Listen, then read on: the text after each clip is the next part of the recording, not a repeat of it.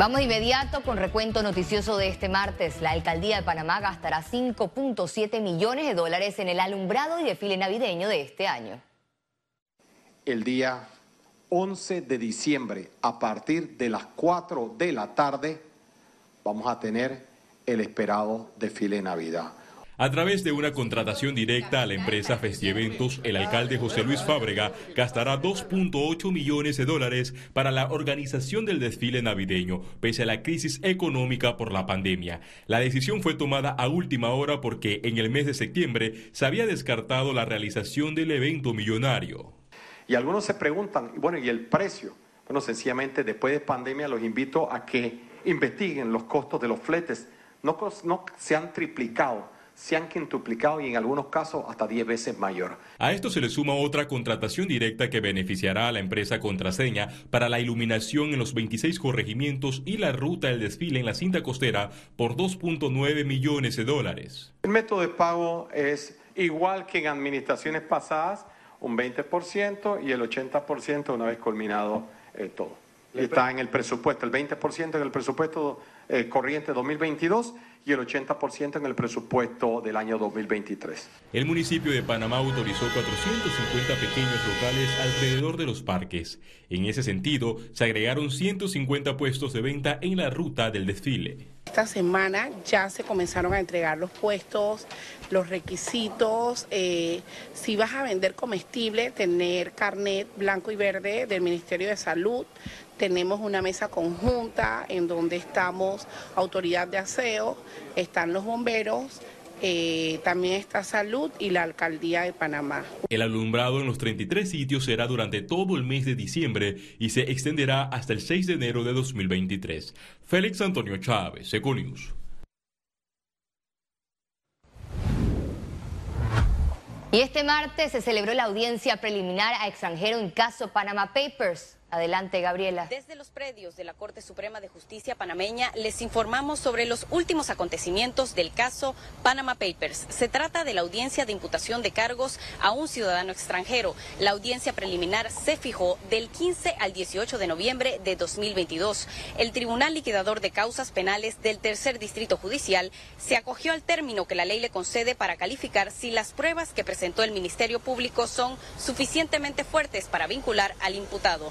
Se trata de los incidentes de la prescripción de la acción penal y el doble juzgamiento. La investigación de Panama Papers surgió en el 2016 con la filtración masiva de documentos de una de las firmas offshore más grandes del mundo, Mossack Fonseca. Desde Ciudad de Panamá, Gabriela Vega. Continuamos ya que el juzgado tercero liquidador de causas penales decidió llamar a juicio a Adolfo Chichido Barrio ex secretario privado del expresidente Ricardo Martinelli por la presunta comisión de los delitos de blanqueo de capitales y enriquecimiento injustificado. La audiencia ordinaria fue programada para el 2 de mayo del 2023 y como fecha alterna el 1 de agosto de ese mismo año. Y en otra información tenemos que el aspirante a la presidencia por la libre postulación, Francisco Carreira, aseguró que el Tribunal Electoral está poniendo la carretera por delante de los bueyes. Y lo digo con toda la responsabilidad porque el programa indica el día 22 se reinicia el app, el día 29 se entrega el informe del audito que se está haciendo. Y para mí esto no tiene absolutamente ningún sentido. Primero debemos saber cuál es el resultado del audito y luego se debe volver a instalar o a reimplantar el, el app. Exigen al presidente Laurentino Cortizo no sancionar la nueva reforma a la ley orgánica de la Contraloría de la República. El proyecto de ley 907, aprobado en tercer debate por la Asamblea Nacional antes de finalizar la legislatura, le dará poderes al Contralor Gerardo Solís para aprobar, cerrar y archivar los informes de las auditorías e investigaciones. Las actuaciones de la Contraloría de la República en este periodo de gobierno ha sido una de las peores y más vergonzosas actuaciones por su inexistencia, por su, digamos, por su nivel de ocultamiento de todo lo que ocurre en este país, de cómo tapa la corrupción de manera activa. Es un paso más en ocultar todas las bellaquerías que se han estado haciendo. No se puede entrar a conocer la información que debe ser pública porque son de actos públicos, de servidores públicos, con la plata pública.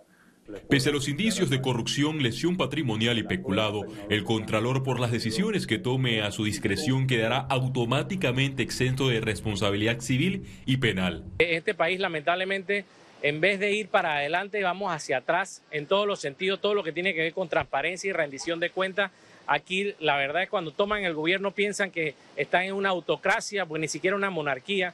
Esto es una verdadera vergüenza lo que estamos viviendo. le hemos entregado las riendas del país a un gobierno que se ha tomado todas las instituciones del Estado y la última vez que eso pasó nos tocó librarnos con una invasión. Las funciones de la Asamblea son em, eh, legislativas, emitir leyes, administrativas, que es supervisar a los servidores públicos, pero ellos se, se castran, emiten leyes que blindan a los funcionarios. Los diputados aprobaron el requisito para lograr la estabilidad laboral de los funcionarios de la Contraloría de 5 a 2 años. Félix Antonio Chávez, Econius.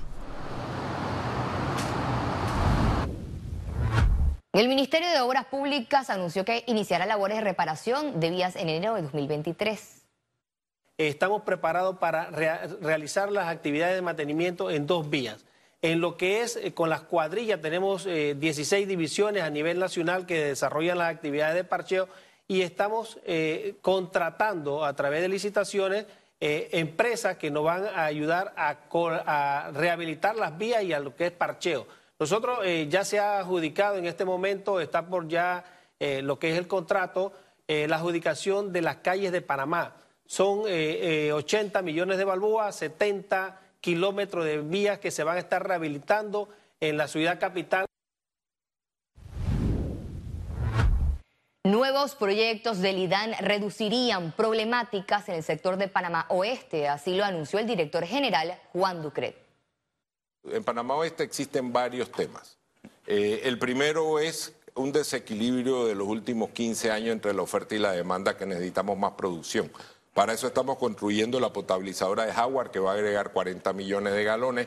La potabilizadora de Mendoza, la CP, ya está en proceso de licitación para agregar más 20 millones de galones al oeste del oeste. Eso quiere decir que en 24 meses va a haber esa cantidad de agua. Sin embargo, mientras eso pasa, tenemos que distribuir mejor el agua. Falta de equipo para tratamiento de Cerro Patacón afecta la recolección de basura en la ciudad. Nosotros hemos tenido un grado de dificultad en cuanto a sostener y mantener el servicio de recolección y es básicamente eh, el tema obligado que es Cerro Patacón. Eh, Cerro Patacón eh, nos ha estado afectando considerablemente, no solamente el, servicio que se le brinda a la, comunidad en el área de Panamá, sino también en San Miguelito. Es por ello que a diario vemos cualquier cantidad de, de volumen de desechos en San Miguelito y es por la grave afectación que todos estamos recibiendo. En el marco del Día Mundial de la Infancia, UNICEF hizo la presentación de la campaña Primero la Primera Infancia. La iniciativa busca promover entre las familias con niños y niñas pequeños las prácticas que favorecen el desarrollo de su máximo potencial y se pueda garantizar a todos los niños y niñas todos sus derechos. Economía. A vísperas de las fiestas de fin de año, los centros comerciales esperan un aumento en visitantes y compras.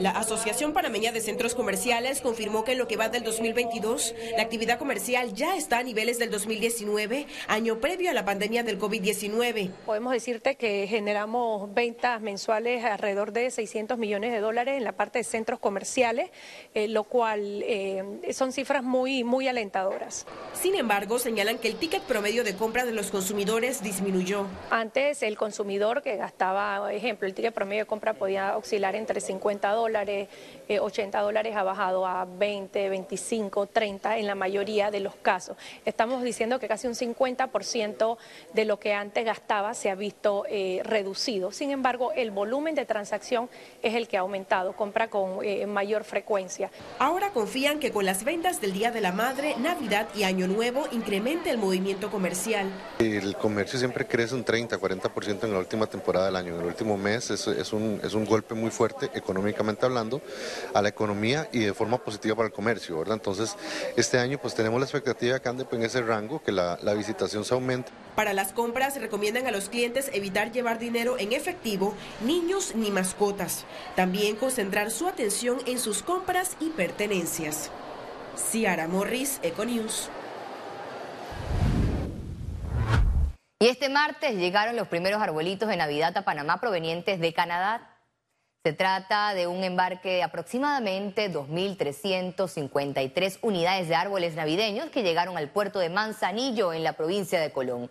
Los contenedores fueron revisados por el MIDA para luego ser comercializados.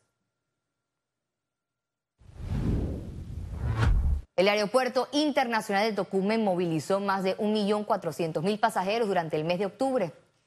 La terminal aérea informó que continúa la recuperación en el movimiento de pasajeros. Solo en octubre movieron 412.008 pasajeros más respecto al mismo mes del 2021, mientras que durante los primeros 10 meses del año un total de 12.966.407 pasajeros. Panamá realizó una emisión de bonos globales por 1.500 millones de dólares. La emisión la realizó el Ministerio de Economía y Finanzas de Panamá en el mercado internacional.